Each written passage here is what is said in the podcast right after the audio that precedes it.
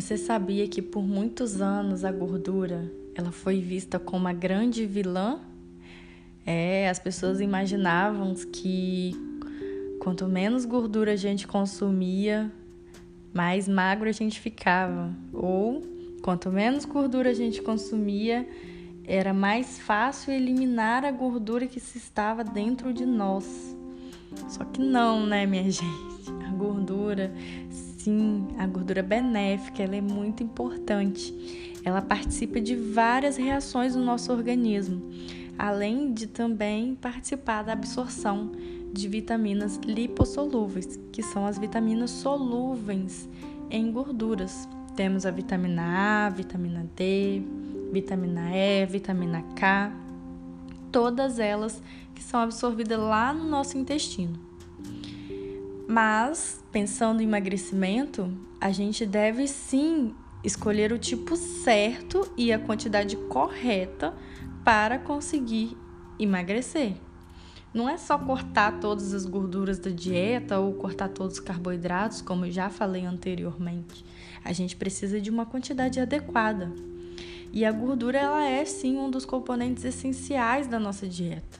Vale lembrar também que ela é o alimento que fornece mais energia em comparação ao carboidrato e à proteína. Para vocês terem uma ideia, uma grama de gordura fornece em torno de 9 calorias para o nosso organismo. Calorias essa que, se forem consumidas em excesso, sim, podem contribuir para o ganho de peso. Devemos lembrar que as gorduras elas são classificadas em gorduras trans, gorduras saturadas, gorduras insaturadas e a gente deve sempre dar preferências às gorduras boas, que são elas provenientes da ingestão de gorduras monoinsaturadas e poliinsaturadas. E aí, quem são essas gorduras boas? A gente tem como exemplo o abacate, o azeite de oliva, as castanhas, nozes, amendoim, os peixes, salmão, que são ricos em gordura, sardinha, linhaça, chia, tudo isso são fontes de gorduras boas que fazem bem. Muitas pessoas acham que o excesso de gordura também pode ocasionar o aumento do nosso colesterol. Mas vale lembrar, o excesso de qual gordura? Porque a gente tem sim a gordura ruim, que é aquela gordura saturada, aquela gordura que muitas vezes é utilizada no processo de fritura.